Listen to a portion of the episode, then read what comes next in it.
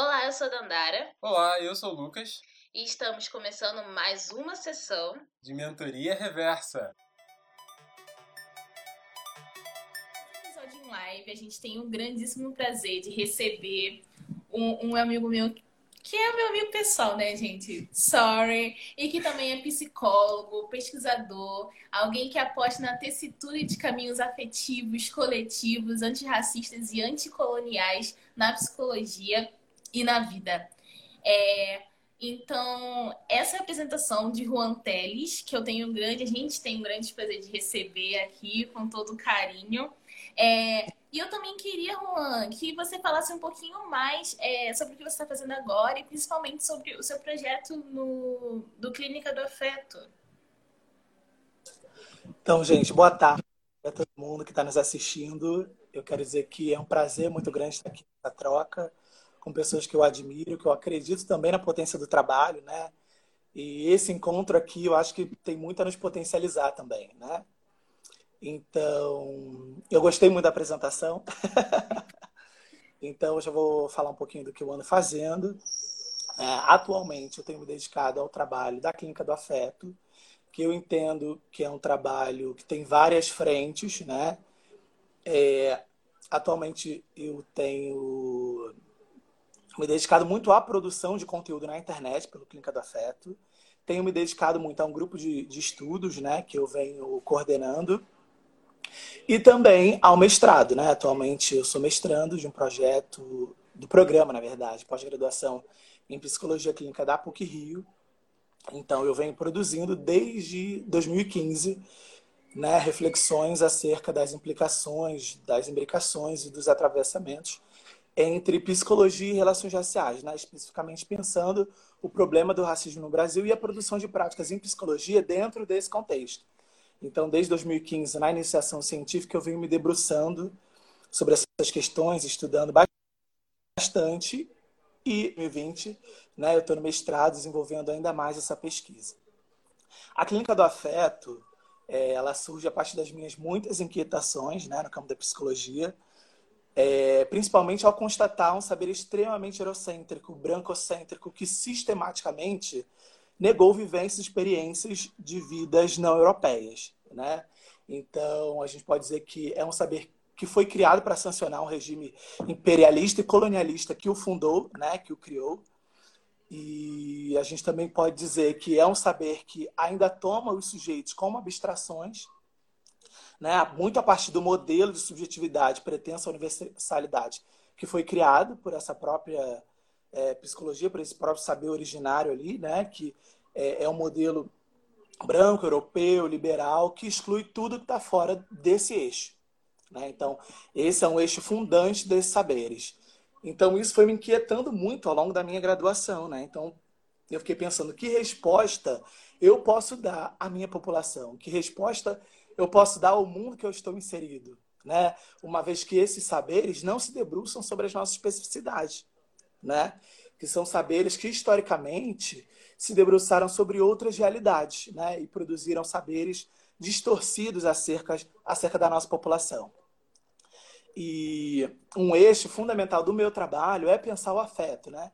É pensar a lógica do afeto dentro disso tudo que eu tenho é, pesquisado e produzido. Então, eu, eu, eu, me debrucei muito sobre os estudos de Bell Hooks, né? Que é uma intelectual fundamental. A gente precisa ler, precisa conhecer mais a obra de Bell Hooks é, que cada vez mais tem chegado, tem nos alcançado. E a Bell Hooks se debruça muito sobre o amor, né? sobre o alto amor, sobre o afeto. Ela fala muito da lógica do afeto e como ela produz práticas a partir dessa lógica. Então, no Vivendo de Amor, que é um livro que fala muito comigo, ela fala dos efeitos nocivos da lógica colonialista, né? dos processos de escravização é, perpetrado contra a população negro-africana. E ela diz que essa lógica né, fez com que nós reprimíssemos os nossos sentimentos e emoções, né? que, que por conta disso a gente se enrijeceu muito para o mundo, né? se enrijeceu muito para o afeto, para as emoções, para os sentimentos, criando bloqueios, né? criando uma falta de contato com as nossas emoções como uma estratégia de sobrevivência. Porque senão seria muito doloroso entrar em contato com isso, com esse tipo de, de violência, né? com esse tipo de emoção que era produzida por essas violências. Imagina, né? São, são, é, é quase insuportável para a gente que não viveu pensar isso, né? Imagina quem estava ali vivendo. Então, é, eu penso afeto como uma reordenação né, de mundo a partir do próprio afeto. Né? Então, uma reordenação afetiva a partir das nossas autodeterminações, em que as múltiplas expressões de afeto sejam possíveis para a população negra.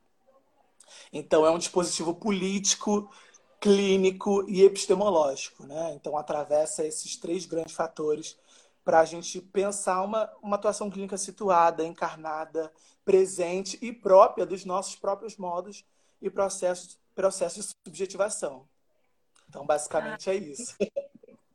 Que lindo! Eu tô muito emocionada. Sério. Ai. Não sei nem o que dizer. A única coisa que eu tenho para dizer, assim, com, com essa com esse discurso, com essa explicação que você deu, é que basicamente o, eu entendo exatamente isso, que o afeto também vai gerar a liberdade para essa população negra, né? Que na maioria das vezes só pensa em sobreviver e resistir. E o quanto isso é violento pra gente. Então, é, é, foi lindo. E eu penso muito também no Nuvem Negra, né? Porque o que é o Nuvem Negra não ser também um espaço de acolhimento, é. Né? compartilhamento de todas essas questões. É verdade. Ai, que lindo. Muito obrigada. Um espaço por esse... Oi? É, o Nuvem Negra é também um espaço de tecer afetos. E esses Sim. agenciamentos, né, eles apontam para a nossa emancipação a partir das nossas autodeterminações, né? Cada vez mais se desvencilhando desses papéis coloniais que nos foram impostos, por exemplo, né? Da negação do afeto, da negação de um olhar positivo para si mesmo, de uma construção de uma autoimagem positivada acerca de si mesmo.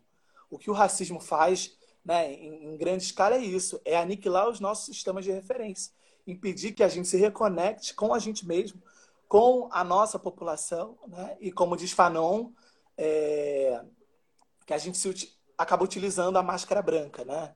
Ah. Enfim, a gente vai falar um pouquinho disso, sobre isso daí. ah, legal, legal. Bom, então eu, eu acho que a gente pode começar a entrar um, um pouquinho mais no tema agora, que é falar um pouco sobre o tema, que é o que fazer quando a oportunidade chega. Então, essa, essa conversa eu pensei, quando eu conversei com o Juan e com o Lucas, eu tive muito essa ideia de tentar entender esse, esse novo momento de conquista da população negra né, em geral, é, principalmente da juventude negra, aos espaços de poder. E aí, quando eu digo espaço de poder, é todo o espaço de decisão e espaço onde a população negra ela vai estar inserida em, e ela nunca esteve, como a universidade, os postos de trabalho, né? Então, é basicamente isso, entender esse novo momento, né? Também é, entendendo que apesar da gente ter ocupado esses espaços, ainda não é nem o mínimo que a gente deveria, né, que a gente deve alcançar, sendo que a gente é a maioria da população e existe toda a bem dentro desses espaços existe toda uma, uma desigualdade de oportunidades, mas é entender esse momento que eu chamo assim pós-ação, ações afirmativas, sabe? É, quais são os novos desafios que a gente está enfrentando. E aí, é, eu queria iniciar esse debate falando um pouquinho sobre a luta dos nossos ancestrais que fizeram com que a gente chegasse até esse momento, né? Porque é basicamente o que a tia Amar fala, né? De tirar o, tirar o sapatinho e botar o pé no chão para entender que a gente não chegou aqui sozinho, né? É, e aí, sendo bem breve, ao traçar esse histórico, eu gosto de pensar muito é, do início, na, pensando na, na frente negra brasileira, né? Porque aqui eu estou pensando para além das, das lutas individuais e dos pequenos grupos, eu listei aqui, fiz essa pequena lista de movimentos negros institucionalizados que a gente teve no Brasil né, para além do, da própria resistência negra, né? Porque se a gente for falar disso, a gente fala desde o tráfico negreiro.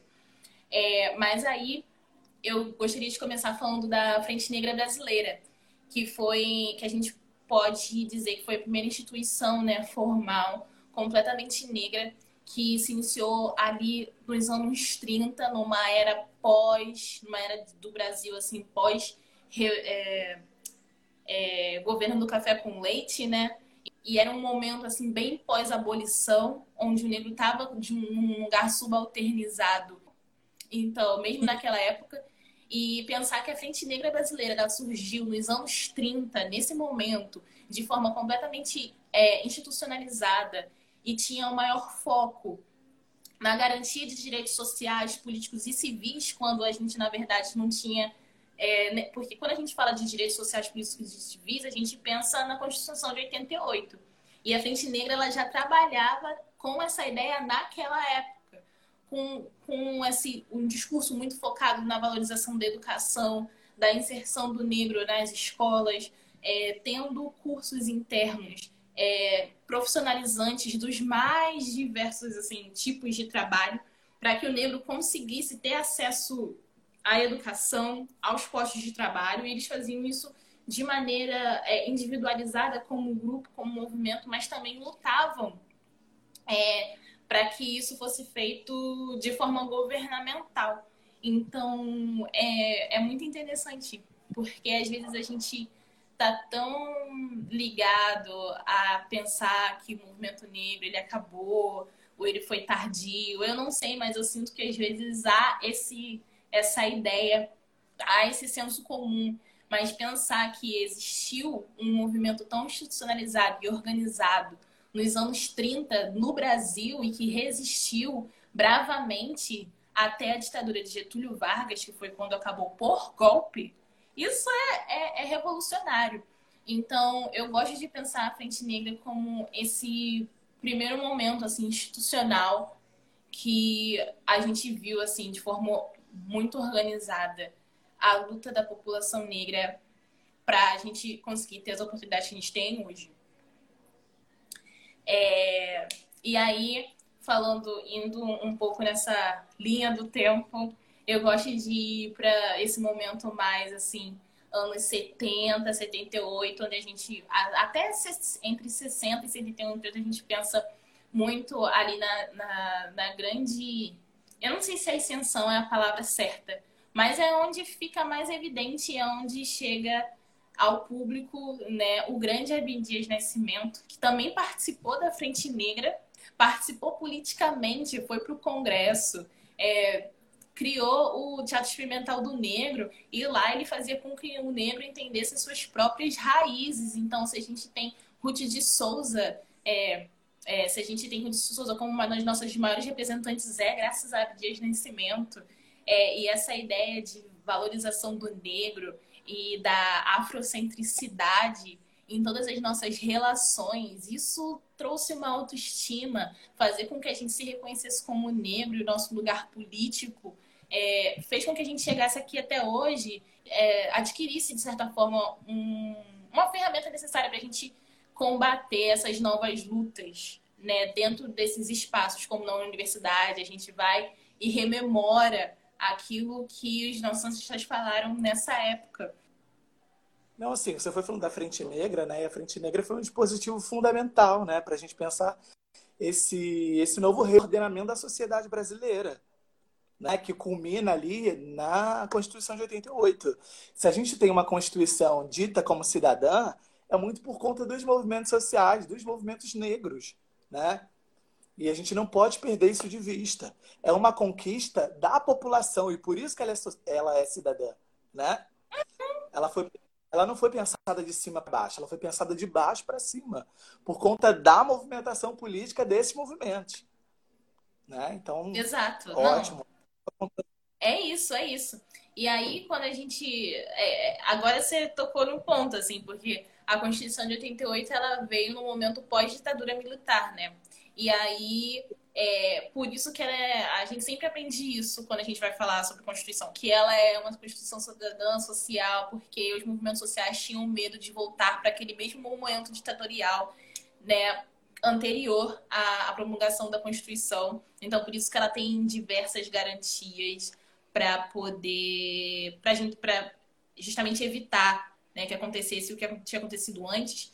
E aí é nesse momento também que surge o MNU, né, que surge essa união de vários movimentos negros diferentes, né, e, e que sim, é isso que vai fazer com que a gente né, tenha escrito né, de maneira formal os nossos direitos. E, e, e o que não acaba, né? Porque a gente agora está tentando ainda fazer valer. E a instituição das cotas raciais é justamente isso, né? Fazer valer ali o que está escrito e o que foi conquistado uhum. por esses grupos. Sim. Sim, sim. Eu fiquei pensando assim, não? Você vai falar mais alguma coisa? Não, pode ir. Sim.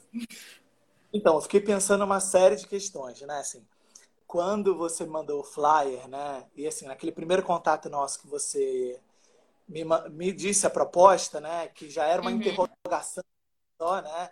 O que dizer quando a oportunidade chega?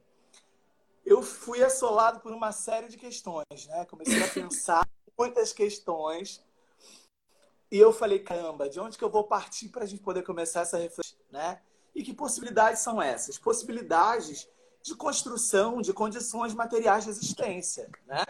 Ou seja, a gente está falando de produção de vida, né? Não tem como a gente pensar, por exemplo, saúde mental sem pensar nas condições materiais de vida. E por isso que eu estou partindo desse ponto aqui para a gente poder poder pensar, né? E de maneira nenhuma a gente não a gente pode perder de vista a nossa construção sócio, histórica e política para pensar a questão das oportunidades.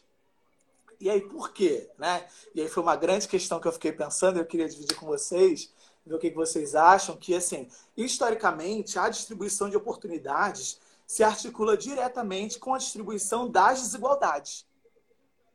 Né? Não sei se vocês pensam dessa maneira, mas eu penso assim, ou seja, a produção de oportunidades né, no mundo, seja ela de qual ordem for, está articulada com a produção de desigualdade.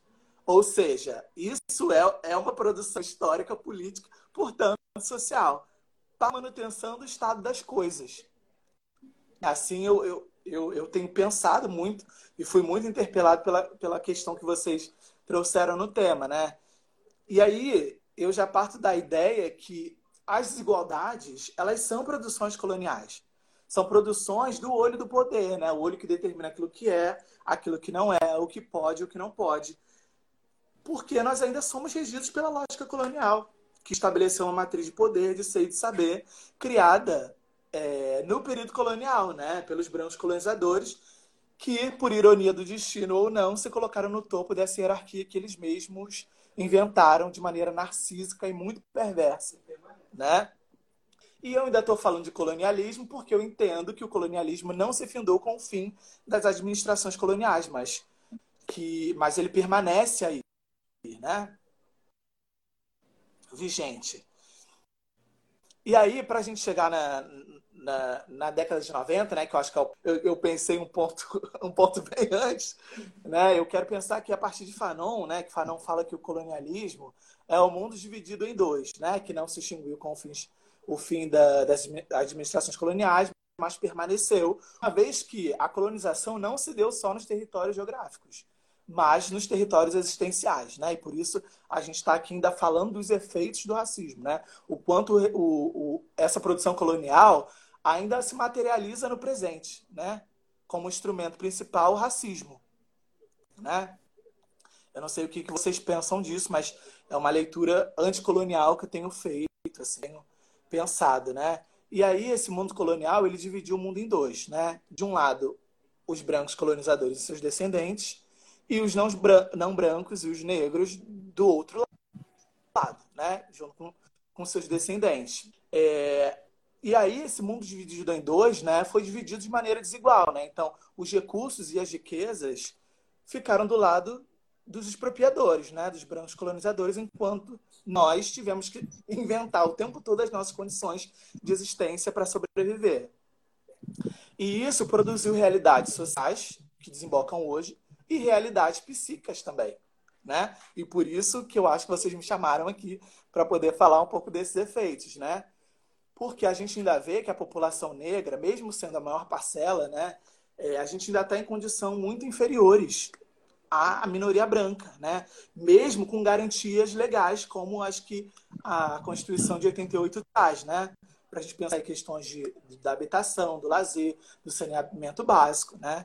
E isso tem um caráter político. Na verdade, é uma produção política que determina que um grupo seja privilegiado em detrimento dos outros. E isso muito por conta da cor e da raça desses sujeitos. E aí a gente vai pensar o racismo estrutural, né? Enfim. E aí, uma questão que eu fiquei pensando também, e, e Lucas, o que é crescer num país que desoportuniza vidas negras, né? Que produz um terreno, um território de morte. O que é crescer num país antinegro, sabendo que você é o alvo preferencial das políticas de morte que ele engendra? né, que, que distancia a gente de recursos fundamentais de sobrevivência. E aí, como diz o Abdias, que você falou, né, o Brasil é um país antinegro, é um país infértil para a nossa população. E aí a gente já começa a pensar a partir do que você estava trazendo da, das frentes negras, né? que as oportunidades que nós estamos construindo ainda são fruto de uma luta histórica, né? foram e são produzidas ao longo do tempo, não nos foram dadas, nada nos foi, nos foi dado, né? Mas nós conquistamos a partir das nossas autodeterminações. Porque o que o, o mundo implantado pelo colonialismo, né, que foi um novo modo de organização social, do trabalho, eu diria também, né, implantado pela barbárie, pela desumanização, criou esses lugares demarcados, sem mobilidades, né, direcionando as oportunidades desse novo mundo né, para a população branca, para os brancos colonizadores e no pós-abolição para os descendentes desses brancos colonizadores. Né? Então, pós-abolição, marcado por uma política de, do embranquecimento que o Brasil escancarou as portas para os imigrantes europeus dos mais diversos países adentrarem o nosso país e tomar os postos que possivelmente poderiam ter sido ofertado a nós, né? uma vez que nós éramos o maior contingente ali. Então a elite brasileira estava muito atemorizada com a gente, não sabia o que fazer, continuou mantendo a gente fora desse processo como uma estratégia. O que, de certa forma, arruinou também o projeto que eles tinham, porque eles não conseguiram nos exterminar. Né? Então, aí você falou da ditadura, que também é um movimento de, de, de, de reorganização, né? um momento populista, de muita opressão, mas também populista né, em que os movimentos negros também se despontam na luta por garantias. Né? E aí, a partir dessas mobilizações da, do, dos movimentos negros, que a gente pode pensar uma entrada né, dentro dos pós de trabalho, mas ainda assim de maneira muito precarizada e subalternizada, né, ocupando lugares que se assemelhavam aos lugares construídos é, na escravização. Né? E aí, vamos lá agora já adentrar no nosso, no que a gente está pensando aqui, né? Que é a partir, é, esse novo reordenamento a partir da década de 90, né? Com a, com a, com a questão das cotas, né? Que eu acho que foi um reordenamento político, social fundamental, né? Para a gente novas perspectivas, né? Novos agentes e realmente a nossa presença nesses lugares começou, é, de alguma forma, mudar essas estruturas, né? Muito inicialmente, mas com a nossa entrada, por exemplo, nas universidades, desponta as produções sobre racismo, né? Muito por conta da nossa entrada. As organizações começam a se abrir muito por conta também da nossa entrada, né? Das nossas disputas. E aí pensando a questão da diversidade, né? Que aí é um, é um tema que, que a, a gestão da diversidade, né? que as organizações têm pensado muito. E eu estou pensando isso tudo porque todo esse histórico né, nos constitui enquanto sujeitos no mundo. Né? Essas realidades sócio-históricas nos constituem enquanto sujeitos. E aí, eu quero pensar é, a partir de agora, né, quais são as condições e recursos psíquicos e simbólicos necessários para a gente enfrentar a realidade. Né? Que estratégias para adentrar esse mundo do trabalho, das oportunidades, né, são necessárias para a gente poder não só adentrar, mas permanecer? Né? Quais são as capacidades, habilidades e atitudes que são necessárias? São questões que a gente está pensando tudo, né? E questões que nos atravessam o tempo todo. Então a gente está o tempo todo nesse nesse esgotamento de pensar as nossas formas estar nesses espaços que historicamente Sim. a gente vê que não foi feito para a gente, né? Exato. E aí eu acho que esse é um dos maiores desafios que a gente tem. Uhum. Né? É, eu gostei muito da sua fala. Eu até lembrei de ano passado. Eu sempre falo isso aqui no, no podcast da, da, conferência Juntos, né? Que eu tinha participado. Eu achei muito interessante o que é essa conferência.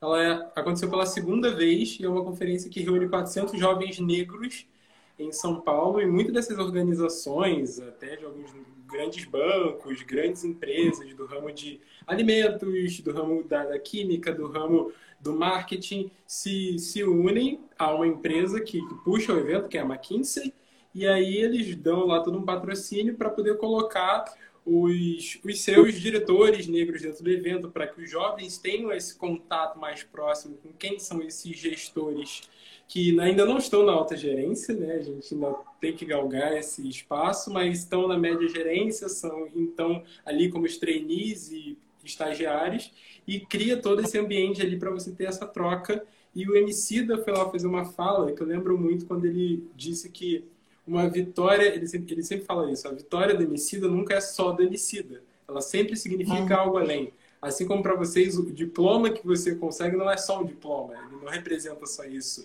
a sua entrada na universidade ela não é só uma entrada na universidade, não é só um nome, um número e uma matrícula, assim como você se tornar uma pessoa dentro dessas empresas aqui que historicamente não pensavam em vocês 10 anos atrás. Então, é, a gente entra numa, num cenário totalmente diferente e ele até fala, mas eu não estou querendo aqui dizer que antes a gente estava parado, que a gente nunca esteve parado, a gente sempre esteve produzindo fazendo coisas mas a gente estava num cenário um pouco desconectado que foi criado para a gente por, por não sabermos que certas articulações já estavam sendo feitas. E, e aí agora a gente entra nesse cenário. E com tudo isso, é muito interessante quando você fala nessa questão das cotas, né? Eu lembro mais uma vez Emicida pelo amarelo quando ele fala, né? Você vai atrás desse diploma. Então é uma fase muito forte. Muitos colegas das universidades reproduzem isso, escutando essa música numa ida e outra do busão, transporte público, porque é, é algo que você se apega de você ter isso como um marco muito forte, muito significativo, porque ele não significa apenas um diploma, como eu tinha falado no início. E volta também nessa questão de como a gente vê essa oportunidade que se abriu por conta das cotas, mas a gente entra também nesse outro lado que, se para a gente pensar a oportunidade, que é uma coisa até muito rara, quando ela se abre, é, também há resistência e para ela existe uma resistência, para ela se manter aberta, é uma resistência. E a gente entra até, eu fui buscar é, algumas, alguma, algumas informações e lembrei né, do, daquela. Teve uma época que foi bem alto sobre a questão dos mitos das cotas, né? Que os movimentos vieram rebatendo uma a uma das questões. Ah, vai baixar o nível acadêmico. Ah, até chegaram a dizer que nem os negros vão querer isso, porque é você atestar que você é subalterno aos outros por você aceitar a, a, a passar no, dentro do ensino superior pela cota racial, assim como também é, acusando que as universidades iam ter uma queda de qualidade, assim como a gente falar que era inconstitucional e o STF teve que se pronunciar sobre isso. Então, passando aí que até o que é oportunidade é desconfigurado para não parecer oportunidade. Para parecer aquela ideia de que, tipo assim, estão querendo dar um peixe na sua mão e estão te fazendo ser aquele imaginário que uma parcela da sociedade gosta de colocar nessa ideia de que ah, quem quer tudo na mão, que não se esforça, que, que, não, que não busca. E aí você fica extremamente ultrajado de você ter uhum. que ainda ter que ser civilizado para entrar nesse debate, porque isso também exige muito da sua inteligência emocional e saúde mental para poder conseguir fazer isso. Pelo menos é o que eu penso. É, simplesmente sendo aquela pessoa que escuta o que, os psicólogos vão dizer nesse, nesse assunto. Mas, assim, é, é uma questão que a gente. É como eu falei no início, né? São os mitos. Você ainda não lida só no campo do real. Você tem que lidar no campo do fantasioso para você conseguir manter certas coisas é, funcionando para que elas ajudem uma parcela gigantesca da sociedade. É porque, na verdade, quando a gente vai pensar na, na, na população negra e o nosso histórico, justamente nessa, nessa construção de colonialidade, sempre foram criadas teorias né, fantasiosas para criminalizar a gente, para colocar a gente fora dos ambientes, para subalternizar. Então, desde sempre a gente tem que ficar lidando com esses mitos e teorias loucas sobre o que, o que nós somos, onde é que a gente está e o que, que a gente deveria fazer, né? Sim. Como o mito da democracia racial, né? Que é um mito que nos assola. E aí, o mito, ele tem esse poder de tornar realidade aquilo que nem existe. Então a gente acredita no mito. O mito ele é muito poderoso, né? E por isso é, a produção discursiva acerca é, desses fatores, né? Justamente por isso a gente analisa o mito. E aí a gente vê os efeitos da democracia, né? Da ideia de democracia racial extremamente é, falaciosa, extremamente inverídica, mas que produz as mentalidades, produz as realidades. Né? E aí, a juventude negra, né? Vocês estavam falando do homicida, né? Enfim, a juventude negra de hoje é fruto de muitas mãos. Então, se a gente está aqui hoje, é porque essa estrada, historicamente, por quem vem mente. Se não fosse por as estratégias, talvez a gente nem estaria aqui. Da luta, muito enfrentamento. Né? Eles não conseguiram nos exterminar da maneira que queriam. Por isso que a todo momento estão reinventando formas para esvaziar nossa vida psíquica, né? para esvaziar nossa potência, porque a juventude negra é mu muito potente. De Fanon falando também, né? De introduzir a invenção na existência. E o que a juventude preta tem feito hoje é reinventar a existência todo. É criando inúmeros espaços, né? O que, que Nina está fazendo na computação? Está reinventando o mundo da computação está tornando aquele mundo um mundo de todos, um mundo acessível, sobretudo para mulheres negras, sabe? Está democratizando a ciência, está falando, opa, peraí, o que eu faço também é ciência. E isso existe antes de vocês falarem o que é ciência. Peraí, sabe? A juventude é muito potente. Nesse tempo de pandemia, a juventude tem é, feito inúmeros agenciamentos políticos nas favelas, nas comunidades, às quais esses jovens pertencem, né? Para perpetuar a nossa sobrevivência, garantindo questões que são cruciais para manter a gente vivo, né? E aí, pensando nessas questões mais psíquicas, né? Vamos lá. É, o, eu acho que um dos nossos maiores desafios é enfrentar né, o racismo, sempre, enfim. E a atualização desses ideais neoliberais, competitivos, meritocráticos, supressores, né? Essas exigências que cada vez mais nos excessos, que afasta a maioria da população, que é a nossa população, né? E aí, então, se eu pudesse pensar aqui algumas questões né, de enfrentamento a isso, questão que eu tenho pensado muito né, no meu fazer, que é a segurança psíquica, né? É, a gente precisa de um espaço de segurança, né? A gente precisa ter a nossa negritude positivada. Né? A gente precisa que esse espaço em que a gente está inserido, como a nossa, a, a nossa casa, né? e, e não, não eu estou falando casa para não pensar família, né? porque eu acho que família é, é, é, plural, é múltipla, então não quero aqui pensar família em si, né? essa, essa instituição. Mas, porque casa é aquilo que a gente constrói, né? seja uma casa afetiva, nos laços afetivos que a gente envolve, ou então na nossa né? na casa, na estrutura física mesmo. Enfim, então a gente precisa desse espaço de segurança né? Esse espaço de segurança ele faz total sentido né, na garantia da nossa existência, porque ele nos configura uma autoimagem positivada. Né? É, ele faz com que a gente salte desse lugar de culpa e de auto-ódio implantado pelo racismo. E ele possibilita também a reconstrução do experiência que o racismo tenta aniquilar o tempo todo. Né? Então, esse espaço, né, o ideal seria que é, essa nossa casa de, de origem, nosso espaço de origem, ofertasse. Só que os nossos pais, nossos avós também foram muito feridos, né? E são muito feridos pelo trauma do racismo, né? Então, esse espaço, a juventude, a gente tem criado em como os coletivos, como os movimentos, Está muito nesse lugar de construir esse espaço de segurança psíquica para dar segurança para a gente enfrentar o mundo. Então, esses aquilombamentos coletivos são fundamentais, né? Para a gente poder encarar essas artimanhas que tentam bloquear a nossa ascensão, né?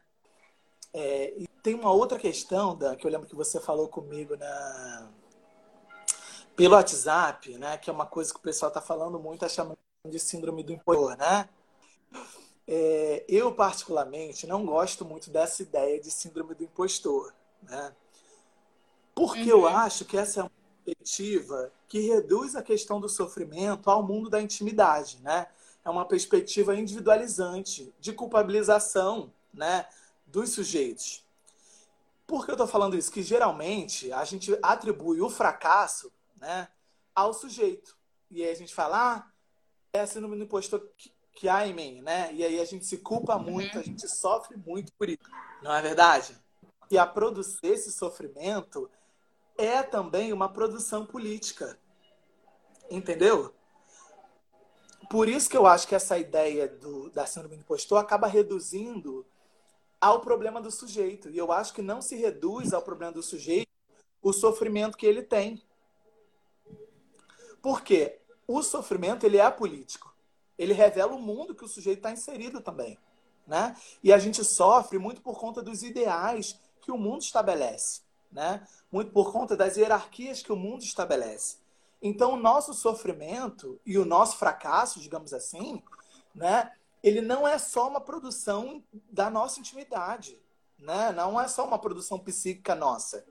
É também uma produção política por conta dessas dimensões sócio-históricas que a gente vem, vem conversando, né? vem construindo essa nossa conversa. Então, pensar, pensar o sofrimento a partir das dimensões sócio-históricas é fundamental para a gente não cair em ideias como essa, né? que responsabiliza o sujeito, que culpabiliza o sujeito pelo seu fracasso. Né? Então, tem uma produção aí de sofrimento também, né? que é política, que não parte só da gente, sabe? como a questão do fracasso escolar, né? A gente atribui muito o fracasso do aluno ao aluno ou à família, né? A gente sempre localiza entre esses dois agentes. Poucas vezes a gente faz uma reflexão sobre as condições que aquele sujeito tinha, né? As condições materiais de existência. E por isso que eu estava pensando, né? Estou pensando a oportunidade como uma possibilidade de, de construção de, de questões materiais de existência, entendeu? Se articulam. Então, essa coisa de síndrome do impostor, eu acho que a gente tem que discutir muito ainda. Para não cair nesse lugar individualizante. Que a gente logo aponta, ah, você é o culpado, você é o errado. Né? Sim. E como isso traz muito sofrimento essa lógica né, neoliberal da competição, de que a gente tem que sair de um lugar e chegar num outro lugar, nesse lugar idealizado, nesse lugar esperado, nessa perspectiva de futuro ficcional que não foi pensada na gente. Porque a gente está construindo ainda, né? A gente está construindo os nossos espaços. Essa é a realidade. E aí eu estou falando construir nossos espaços dentro dessa perspectiva hegemônica, né? Porque a gente tem os nossos próprios espaços, né? Os nossos coletivos, os nossos aquilombamentos, as nossas comunidades, né? Mas eu estou falando também nesse nesse deslocamento que a gente faz dos nossos espaços de origem para os centros, os grandes centros, por exemplo, né? E aí, o Cadu falou aqui, né? É um desafio, é um desafio muito grande se livrar dessas amarras, né? É um desafio contínuo que, que exige de nós um exercício psíquico mesmo, um exercício mental, sabe? E por isso que eu falo que é fundamental a gente estar tá inserido dentro de um contexto que nos fornece segurança para enfrentar essa realidade. Senão a gente cai na culpa, senão a gente acredita que a gente é inferior, que a gente vale menos. Né? O complexo de inferioridade que Fanon fala, né? inculcado pelo negro é muito por conta desses fatores que estão externos ao negro, né? Por fatores que são produzidos politicamente, que são produzidos socialmente. E isso né? Isso, isso tudo pensando que a gente está inserido, inserida dentro de uma realidade que, que é a nossa morte, em última instância, ou em primeira instância, né? Então, assim, o nosso desafio primeiro é sobreviver, é se manter vivo. Se mantenham vivos e vivas.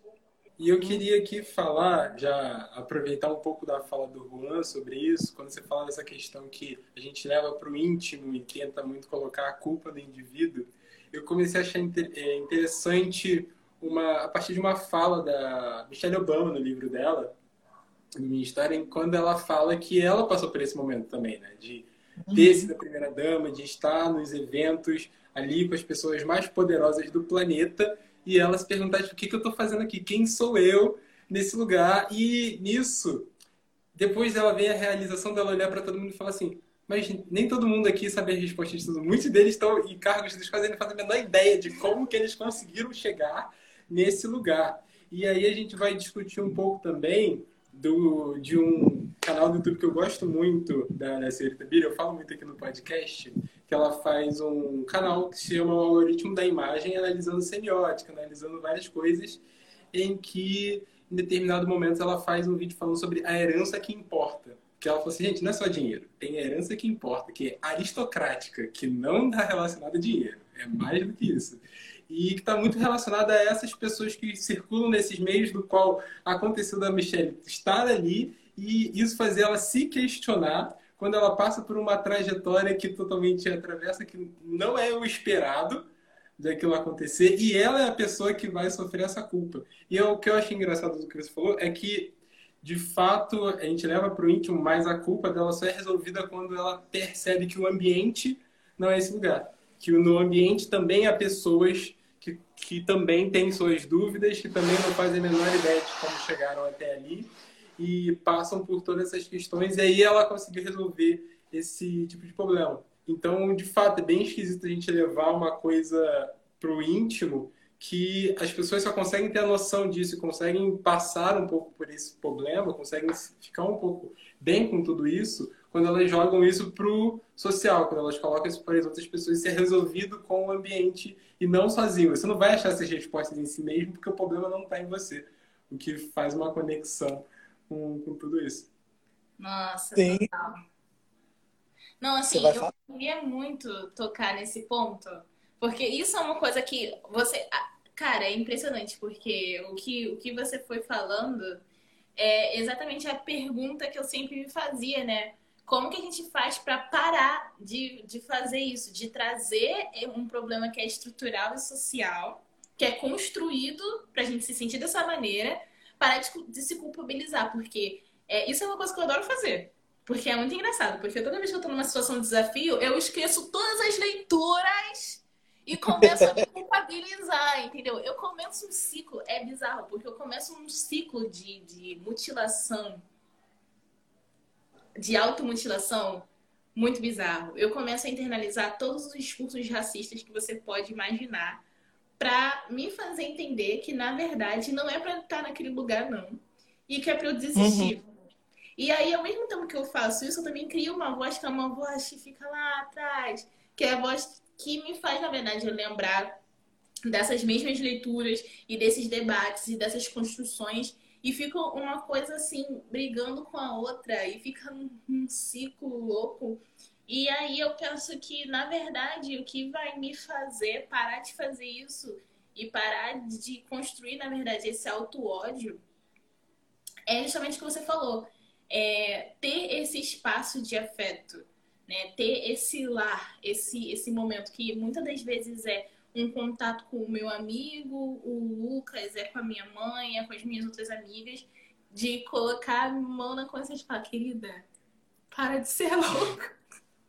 Não tem nada disso, entendeu? Você, você é capaz, sim, se você está passando por esse momento. É toda uma construção, é todo o ideal que é feito para você entender que não é para você estar tá ali, sabe? Então, só fica calma e tenta relembrar de tudo que você, na verdade, já sabe. Mas é essa, essa é esse momento de rememorar, né? De voltar para aquilo que um dia alguém falou pra gente, que é o que fez com que a gente chegasse até aqui. Porque quando a gente começa a habitar esses espaços, a almoçar e jantar com a branquitude todo dia, querido, é muito, começa a ser muito difícil a gente acessar a esses conhecimentos. E uma outra coisa que eu também sempre sempre digo é que quando eu vou tentar passar esses ideais para um par meu, eu sempre consigo. É, é, é, muito fácil agora fazer isso para mim mesma.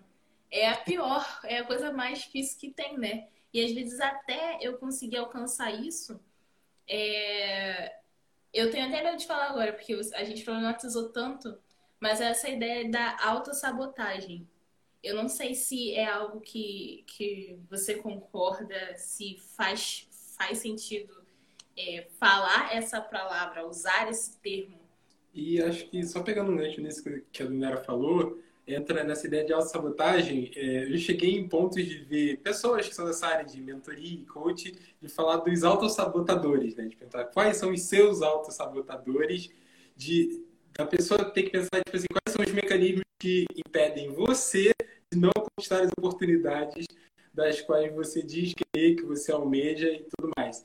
Então, também coloca também o indivíduo nessa jornada Indiana Jones de caçar nele seus problemas e ficar nessa de por que eu, por que Deus, por que, por que, por que, que muitas das vezes acaba não trazendo resposta. Você entra numa questão, talvez, disso que a Daniela falou, da comunidade, para tentar achar, materializar isso, esse seu auto-sabotador, que pode não estar, pode ser que esteja você em um determinado momento, mas quando ele não estiver, essa pessoa também não vai te dizer que ele não tá. Ela vai jogar isso para você. Vocês falaram uma série de questões que eu estava aqui pensando. Eu também não gosto muito de pensar essa ideia de, de autossabotagem. Eu gosto de pensar que a gente tem crenças limitantes, né?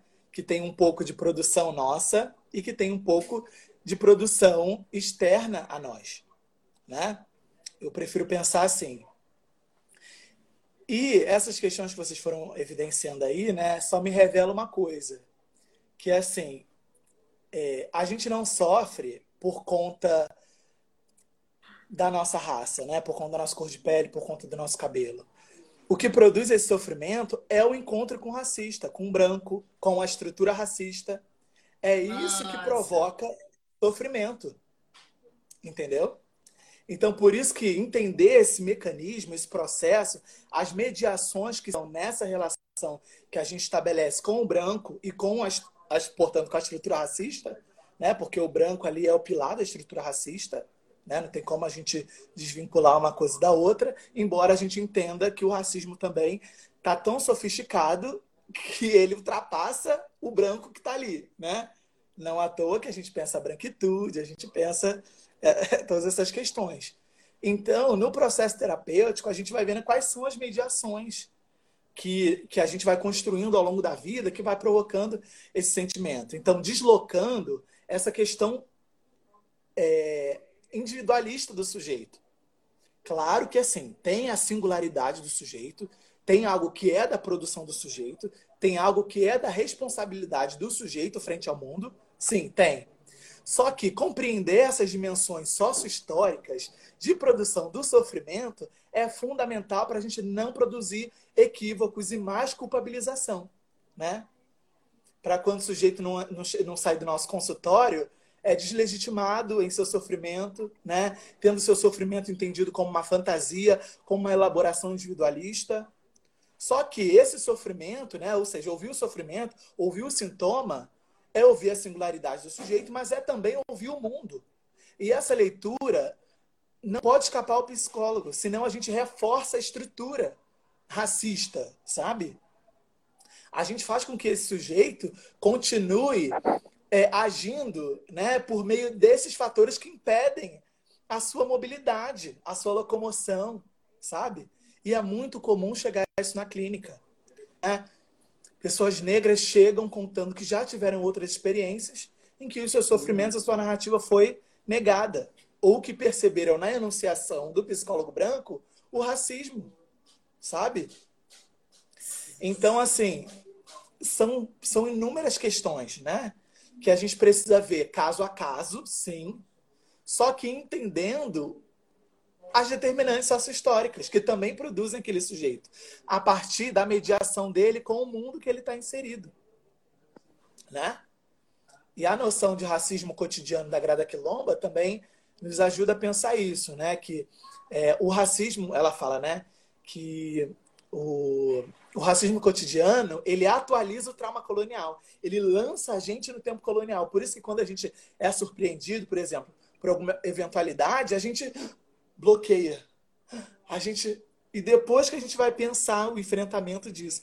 Caramba, por que eu não falei aquilo? Por que eu não fiz aquilo? Né? Uhum. Né? Então, quanto uhum. mais a gente tem espaço de segurança construído, mais forte a gente fica frente ao mundo. E isso se constrói a partir da mobilização de recursos internos, mas também de recursos coletivos, políticos e, sobretudo, afetivos, da rede de afeto que a gente vai construindo ao longo da vida. Isso fortalece a gente. O Sankofa, né, ele tem muito a ver com, com esse retorno, né? Retornar, né, ou seja, que nunca é tarde retornar para aquilo que ficou esquecido. E o que, que ficou esquecido? Os saberes, as práticas, a nossa história, que não começou na colonização, né? a nossa história que é muito pregressa a isso tudo. Então, resgatar esses fatores que promovem uma autoimagem positiva nos dá força frente ao mundo mas é sempre um desafio constante, né? E eu aposto muito nessa coisa da, do espaço de segurança coletivo, porque o grupo branco, ele se assegura. Você pode ver, o sujeito nem se conhece, mas está defendendo, mas está entrando lá na, na banda do outro, está corroborando com a fala do outro, e a gente, às vezes, não consegue dialogar entre a gente, né? Só que eu não vou entrar nisso aqui agora. Eu só estou pontuando isso para a gente uma coisa que a Cida Bento fala do, dos pactos narcísicos. Que o grupo uhum. branco, para curar o seu lugar de saber, poder ser, que foi construído, né? E a gente veio falando disso, eles narcisicamente se agrupam, se juntam, se asseguram para manter a sua integridade narcísica. E basicamente o narcisismo, né, é a integridade do eu, né? Aquilo que dá uma, uma integridade para gente. Né? Então, para manter tudo que ameaça a nossa integridade, a gente reage com violência. É isso que Freud fala, né? basicamente. Então, o grupo branco, né, a gente pode pensar os pactos narcísicos como esse narcisismo grupal, que o grupo branco, para manter essa integridade narcísica, enquanto ser ideal, universal, reage com violência às nossas ações. Reage com violência, ataca com violência nossos corpos. Entendeu? Então, é dessa perversidade uh, a violência racista. Né? É dessa perversidade. E aí é importante também entender a partir de uma perspectiva estrutural, né? Não entender o racismo como uma anormalidade, como um evento. Não é isso. É entender o racismo como uma anormalidade, como uma forma de racionalização. Então a gente racionaliza a vida a partir do racismo. Por quê? A raça é o que fundamenta as desigualdades né? Então, é essa toda a construção que a gente está fazendo aqui para poder receber isso. Olha, eu acho que uma coisa interessante quando a gente fala dessa questão do pacto narcísico e dessa união, né, para defender, é, eu acho que a gente pode tentar também falar um pouco. É, eu não sei se é realmente um contraponto, mas muitas vezes essa ideia de coletividade no sentido de, é, por exemplo, se eu ganhei alguma coisa, eu ganhei por todo mundo, ela gera um certo peso. E também faz com que a gente se coloque em algumas situações que não são tão necessárias. Falando um pouco sobre essa ideia de oportunidade, pela primeira vez, de um novo momento de oportunidade que é escasso, como a gente já pontuou aqui, de se agarrar aquela porque é a única, e fazer de tudo para que aquilo aconteça, não importa que aconteça, mas a gente vai ficar lá porque é a única oportunidade. E se não for a única oportunidade, muitas vezes é, é um espaço tão elitizado que você é a única pessoa negra e essa ideia de ser o representante da raça. E aí todo uhum. sucesso é um sucesso que representa todo mundo, mas todo fracasso também vai representar todo mundo. né? Mas isso parece um pouco com a cultura, com o que a gente pensa quando a gente fala sobre cultura de cancelamento, né? Porque ou a pessoa é ótima ou ela é horrível. E quem geralmente está mais exposto, quem não é que vai sofrer mais, vai cair do cavalo com cultura de cancelamento, é o negro. Porque quando ele é ruim e é cancelado, querido, não tem como é que vou ter voltado pedir perdão, não. E aí, é, uma coisa interessante é, nesse, nessa coisa de ser representante da raça e tal, é porque desumaniza a ponto de. Porque também ligado a essa ideia de por, por você ser negro, você tem que ser duas vezes melhor para conquistar o seu espaço e ser visto. Isso é tão desumanizador que faz com que você não seja nada. Então, quando você está num espaço é, que é escasso, que é uma oportunidade escassa, que é uma oportunidade, que é um espaço de, de, de branquitude extrema, que é elitizado, e você tá ali e está sendo visto de maneira muito aberta, você está sempre em evidência, né? Seja qual for o motivo, você vai estar sempre em evidência. É retirado sempre a, mane a, a oportunidade de errar. É uma coisa que está acontecendo, né?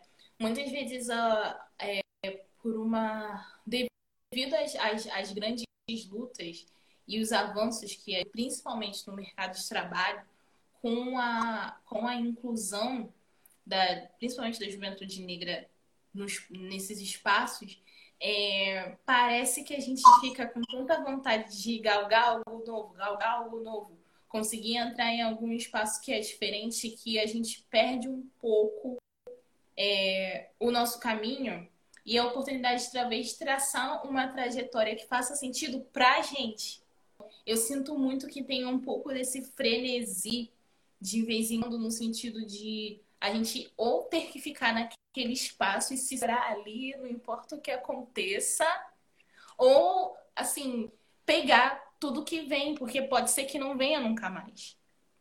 É, antes de eu falar, eu só queria fazer umas coisas, falar umas coisas com tudo que você falou, Daniela porque isso me fez lembrar aqui de coisas, vocês vão falando aqui, gente, eu veio tanto tema na cabeça que era conversa não acabava mais. Mas, sendo sucinta, é, eu lembrei de uma fala da Flávia Oliveira, eu tive uma live com ela mês passado, com ela e o Manuel Soares, que também é repórter da Globo, e basicamente levantado em determinado momento, né? Como que era agora ali uma das pessoas que estava diariamente no Em Pauta, falando sobre, depois que teve toda essa questão do antirracismo, não sei o que, lembrar que ela é jornalista negra e vamos colocar ali na cara, a cara dela no, no horário lá nobre do, da Globo News.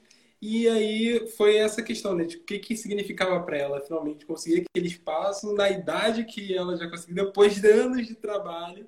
Ah. E, e, e, ainda ter que ter essa, essa carcaça, de fato, né? Para aguentar aquilo ali. E foi o Manuel Soares que fez assim, a gente, a gente tem que parar também a pensar até quando Flávia vai aguentar esse, esse espaço, porque a gente tem que lembrar que Flávia é humana. Ela é o símbolo imagético na cabeça de muita gente, de muitas meninas e meninos negros que se veem nesse meio do, do, do, audiovisual, do jornalismo, a partir desse cenário que a gente conseguiu construir depois de muito tempo, ótimo, mas a gente também tem que entender esse lado humano de Flávia que não vai estar ali como espelho para também levar, seja no mundo virtual ou às vezes no, no, real, no próprio espaço de trabalho, por ser aquela questão tipo assim, ah, olha a pessoa que conseguiu e esse tipo de ambiente ser criado por conta dela simplesmente ser quem é. Então, isso foi um ponto muito falado lá e eu pego isso na frente. Segundo ponto que eu queria jogar aqui, é, até perguntando para você isso, se isso talvez reflete um pouco numa coisa que foi bem recente para mim esse ano que eu fui ter, como que era o FOMO, o Fear Missing Out, o medo de estar perdendo alguma coisa e você está a todo momento sempre caçando alguma coisa. Isso aumenta muito nesse cenário até de redes sociais, você está conectado o tempo inteiro e você não quer se desconectar dali. Você está assim, ah, ali o ambiente é meio ruim, tem uma galera ou outra que eu não me identifico, tem, sei lá, até um cara ali faz um comentário racista de vez quando posso sair dali porque se alguma acontecer ali eu tenho que estar tá E aí no outro eu tenho que estar ali. Não, mas, ah, essa empresa tem coisa que eu não aguento e tal, mas eu tenho que estar ali porque quando surgir eu, eu não posso estar despreparado. Então, tem, eu vejo um pouco desse lado, dessa questão que é pessoa que está o tempo inteiro caçando coisa porque ela não quer estar perdendo nada, mas ao mesmo tempo você não pode estar conectado com tudo a todo momento, você tem que ter o seu momento. Então, essa é uma questão, assim, quando me surgiu, eu fiquei assim, dá, dá as mãos aos joelhos e você fica pensando e pensando e refletindo. Sim. Assim, é, o racismo, né, ele atua na desumanização, na nossa desumanização, né? E ele acaba fazendo com que a gente adote uma, esse tipo de corporeidade que vocês estão falando, né? Um corpo que não sente, né? Um corpo que não se afeta, mas um corpo que está sempre pronto para qualquer coisa né?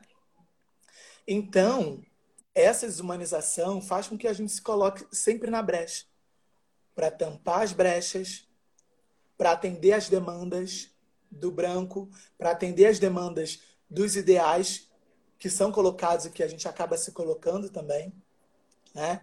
Então, talvez o virar de chave nisso seja se humanizar, né? E como que a gente se humaniza? Tendo um tempo para descansar, acolhendo as nossas emoções, se abstendo dos ideais. Eu acho que esse é um pontapé importante, né? Porque esse mundo tem cada vez mais exigido da gente, né? Exigido currículos perfeitos, né? Quase inatingíveis, quase inumanos. Tem exigido performances quase inumanas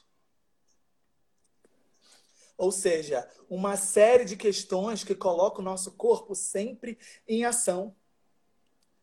E eu acho, Lucas, que esse medo né, que você falou também tem a ver com o nosso medo em última instância, que é o medo de morrer, de perder a vida. Porque viver numa realidade antinegra é separar com a vida o tempo todo. E ver os seus indo embora é também pensar: será que eu sou o próximo? eu posso ser o próximo. Mesmo com meus diplomas, mesmo, sabe, com o meu reconhecimento, o racismo não pede licença, ele não, ele, ele não se interroga, ele é quase interrogável. Uhum. Então, assim, a gente precisa estar o tempo todo pensando em estratégias para criar as nossas linhas de fuga, para não viver atendendo essas demandas desse mundo mortífero. Entendeu?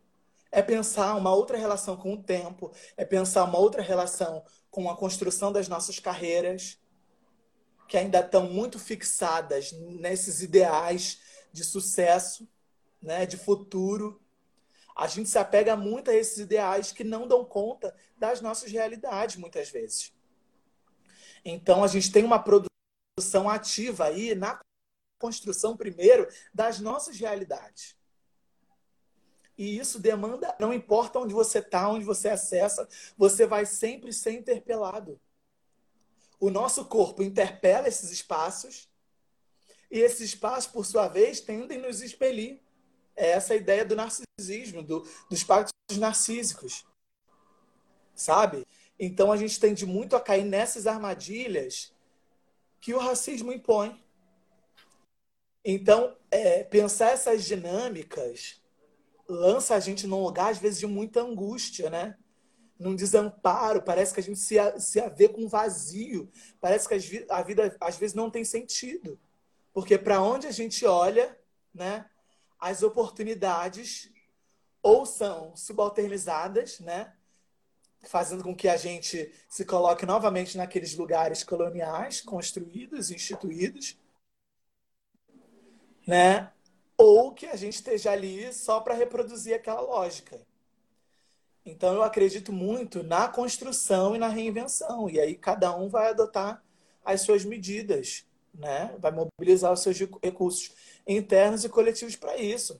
A gente vê aí uma parcela negra, né, muito grande empreendendo, e o empreendedorismo também traz questões que a gente tem que refletir, né? Total. Quando ele, quando ele não é uma, uma, possibilidade, mas ele é a única escolha né, diante desse mundo. Então, assim, é. São, é, é uma série de questões, né? É muita coisa. que às vezes a Sim. gente não dá conta, né? Então é, é por isso que é importante a gente se abster dos ideais e tentar ir construindo, né? É claro que a gente precisa se organizar, precisa se planejar, mas com muito cuidado para a gente não cair nessas armadilhas e estratégias que não nos servem. Que não nos servem. Sabe? É, acho que puxando aí que... Não, pode seguir. Mas que não tem receita pronta, né? As pessoas perguntam, ah, mas o que, que a gente faz então? Eu falei, não, cara, eu não sei o que a gente faz. Para responder assim, eu não sei. A gente vai ter que construir caminhando. E o caminho se faz caminhando mesmo sabe? Eu tenho apostado nisso. Senão, a gente se vê muito engodado nessas perspectivas e, e, e, fracassa, né? Que é o que realmente essa estrutura deseja, que a gente fracasse, que a gente não acesse outros espaços, que a gente não se autodetermine. Enfim, são essas questões que eu tenho pensado. É, você falou agora na questão dos desafios né, que vão estar aí pela frente. E quando eu estava pensando aqui no, no, tema que a gente ia falar aqui, me, me ocorreu um dos mais deles que eu até falei com a Dandara antes da gente entrar na live. Eu parei para pensar num assunto que a gente nem tem discutido mais tanto assim. Ó. Em 2015 eu vi muitas discussões sobre isso, depois parou um pouco de falar sobre a questão do que a gente tem no momento, o bônus demográfico, que é esse momento do Brasil em que a gente vive que a maior parte da população é a população economicamente ativa e jovem, né, de 15 a 29 anos, é, vários números que a gente tem aí em décadas. Só que a gente está passando por esse processo que em 2020 ele está no ápice dele, de ter essa população, e está deixando passar porque a gente tem aí níveis de desemprego altíssimos, jovens que não vão ter nesses primeiros anos as oportunidades que querem e talvez elas não venham, talvez eles tenham que estar tá aí nessa questão que a gente fala, né? o engenheiro que é o Uber, a pessoa que entra nessa uberização do trabalho que entra na terceirização e tudo mais, e pensar que como é que você está preparado para uma oportunidade quando a sua própria nação deixa a maior oportunidade de todas passar e não aproveita. E quando ela chegou, não foi feito nada. E que é o reflexo disso. Então, refletir isso numa, no coletivo maior que a gente tem enquanto Brasil, que é a nação a gente perde nisso e aí a gente entra na questão do individual para eu conseguir saber como que eu vou batalhar dentro desse cenário as minhas próprias oportunidades. Sim. Agora, imagina se a, se a gente se organizasse para investir no que é nosso, para a construção das nossas próprias instituições. Como o mundo não seria outro? Né? Se a gente tem uma população de 54% né, economicamente ativa, se a gente depositasse o nosso dinheiro na construção de coisas pra, pensadas para a nossa população. Eu acho que o uhum. nosso. Que a gente ia começar a pensar novos rumos, né? E é claro que a gente também não pode perder de vista as possibilidades, né? E aí pensar na construção dessas possibilidades dentro do possível de cada comunidade, do possível de cada um também. Né? Para a gente novamente Sim. não cair nesse ciclo de repetição que às vezes não leva a gente a lugar nenhum, né? Que pode mudar realidades individuais, né? De parcelas muito minoritárias da nossa da nossa população, mas que não alcançam ao todo, né? Então a gente precisa pensar um projeto político. Bom, acho que agora a gente pode ir para as nossas considerações finais. Você, você quer dar algum recadinho final antes de você sair? Não, eu só quero agradecer a vocês por esse espaço, né? Que a gente possa continuar construindo esses saberes coletivamente, né? Pensando as saídas, as rotas de fuga né? porque eu acho que coletivamente a gente consegue avançar nessas questões, né? E aí a gente tem um desafio que é muito grande, né? Que é o desafio de se reinventar, né? E que a gente aposte na reinvenção da vida, que é o que a gente vem fazendo, que é o que a gente vem é, vem fazendo para se manter vivo, né? Para sobreviver. Em última instância é isso. Então que a gente possa apostar, né? Nessas dimensões que a gente vem discutindo aqui para a gente poder em última instância, né, transformar o mundo. Enfim. Ah. Eu não sou idealista, não sou utópico, mas a gente precisa apostar bem, né? Ah, está muito feliz de receber você. É, todas as suas falas mudaram, me mudaram muito e ficaram muito marcadas. Eu acho que foi um debate assim super produtivo e super coeso. É, a gente só agradece a todo mundo também que participou, todas as colaborações. Queria mais uma vez aqui deixar o nosso grande agrado, um abraço, um beijo grande para você e muito sucesso nos seus projetos. É, acho que assim por essas texturas tecendo afetos e onde a gente consegue evoluir, onde a gente consegue construir. E eu acho isso muito bonito, é uma mensagem muito bonita e muito empoderadora, que é algo que a gente precisa em momentos como esse, inclusive. Uhum. Então, deixa aqui meu muito obrigado a você e a todo mundo também que estiver ouvindo posteriormente no nosso podcast. É isso. Muito obrigada, Juan. Beijo, gente. Beijo, beijo. Muito obrigada a todo mundo que